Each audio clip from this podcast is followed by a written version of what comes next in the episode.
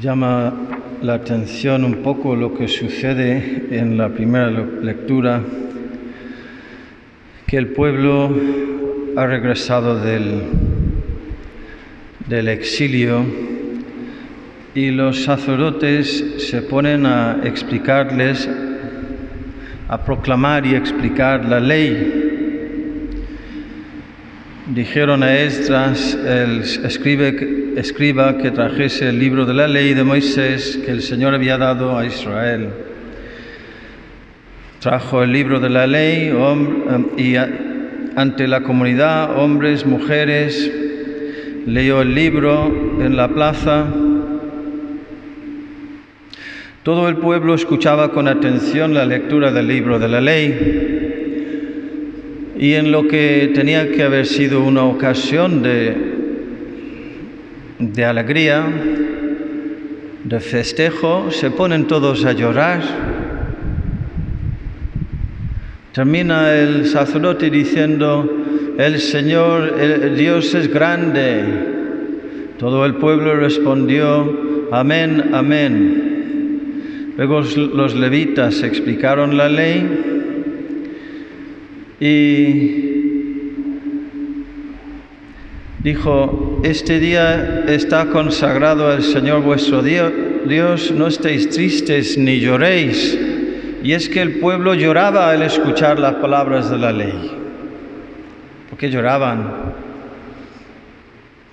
Y el profeta tiene que insistir el gobernador Nehemías, id, comed buenos manjares y bebed buen vino, invitad a los que no tienen nada preparado. No os pongáis tristes, el gozo del Señor es vuestra fuerza. También los levitas tranquilizaban a todo el pueblo, diciendo, callad, no estéis tristes, porque este día es santo. Y por fin después de tanta lucha, tanta insistencia, el pueblo se entera, así que el pueblo entero, se fue a comer y a beber y a celebrar una gran fiesta, porque habían comprendido lo que les había enseñado. Muchos de los que no se acercan también tienen esta concepción de la palabra de Dios como algo antihumano, algo que supone para mi felicidad y para mi libertad una amenaza, algo negativo que me da miedo. Y alejándose, pues se priven, se alejan de la fiesta. Para entrar en la fiesta hay que pasar como por una barrera de dolor, de dolor aparente. Para comprar el campo donde está el gran tesoro escondido, hay que vender todas las perlas pequeñas, todas, todas, y con mucha alegría. Pero si uno se dedica, oh mis perlas, mis perlas, mis perlas, y no mira a la perla de gran precio, qué susto me ha dado el padre Macio antes. Estaba yo ahí sentadito en el confesionario y le oigo decir, voy a hablaros de San Jerónimo, espero no robarle al padre Colom la homilía. Y yo digo, ay Dios mío, ¿va a hablar de San Jerónimo? Pues yo también. San Jerónimo tuvo que pagar el precio. Era un hombre amante de la cultura, fijaos, la cultura buena. Las grandes obras de, los griegos y de los, de los romanos, de los grandes. Le gustaba leer, le encantaba estudiar, como este aquí delante, que está ahora estudiando en la facultad y no sabe nada de español, pues San, San Jerónimo sabía, se lo pasó fatal, describe él, con el hebreo sobre todo, le resultaba un, un idioma infernal, pero lo dominó. Antes tuvo una experiencia muy fuerte, se había convertido ya y había recibido el bautismo, pero seguía con Séneca y con Cicerón y todas las grandes estas escritores eh, seculares, precristianos. Supongo que Platón y Sócrates y todo eso también. Total que en un sueño se vio a sí mismo arrastrado delante del trono de Cristo juez.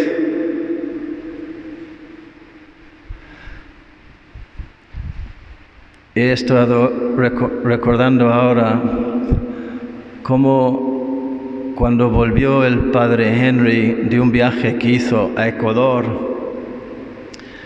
y ahí habían eh, degollado a un cerdo eh, para dar de comer a los pobres, a los niños de la calle, donde tienen ahí eh, comedores grandes para dar de comer, y, y, crían cerdos y pollos para matar. Y entonces el padre Henry estaba ahí y estaba o bien él metido en el asunto o muy cerca. Y describía con ese entusiasmo que él tenía y con gran risas, los chillidos del cerdo cuando le arrastraban para, para, que le cortasen la garganta, porque el cerdo sabe, ¿sabes? Los, cerdos saben, se enteran enseguida, el día anterior ya se enteran. Y pasan la noche chillando y cuando les ponen mano, ¡ay Dios mío, cómo se ponen! Y decía el padre Henry, así las almas, así las almas condenadas, arrastradas al infierno por los demonios, hasta la condenación eterna eh, eh, con el padre Henry era una cosa simpática, vamos, tétrica también, terrible, terrible, no hay ninguna broma, por otro lado, probablemente se quedaba corto. Y sin probablemente. Pues el caso de San Jerónimo no creo que haya llegado a eso porque se hubiera despertado. Estaba dormido y tuvo un sueño y, y se vio a sí mismo ahí así arrastrado por los ángeles ante el trono de Dios para el juicio. Y pronunció el mismo Jesucristo la sentencia. Ciceronianus es, non cristianus. Este hombre es un seguidor de Cicerón, no de Cristo. Y se despertó.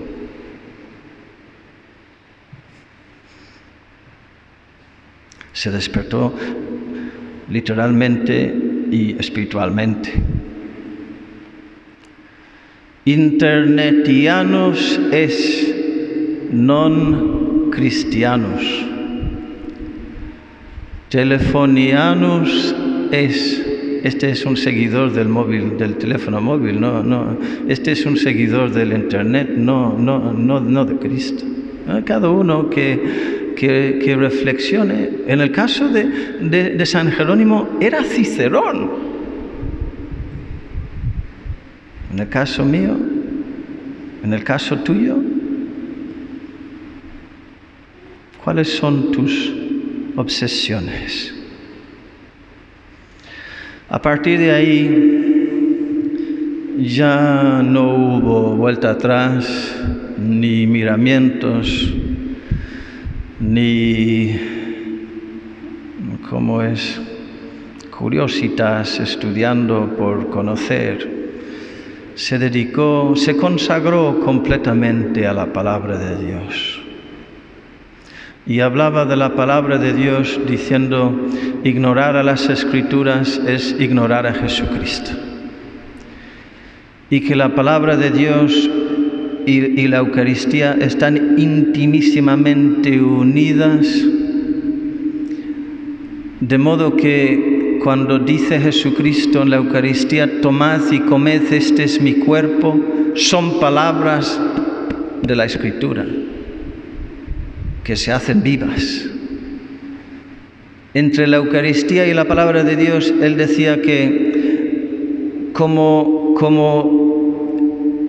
tenemos tanto cuidado para que no se caiga ni una sola partícula de la forma consagrada a la hora de dar la comunión, con la patena abajo, vigilando las migas de las palabras de Dios, con esa misma actitud deberíamos de acercarnos al banquete de su palabra con atención, con devoción. En la misma Eucaristía también rezamos el Padre nuestro y San Jerónimo decía, señaló, era el primero, que cuando decimos Danos hoy este pan de cada día. Estamos hablando de la Eucaristía. Pues vamos a proceder precisamente ahora con, la Eucaristía, con estas recomendaciones de San Jerónimo en, en el corazón. Ojalá susciten en nosotros pues esa atención y devoción para que comamos bien. Que así sea.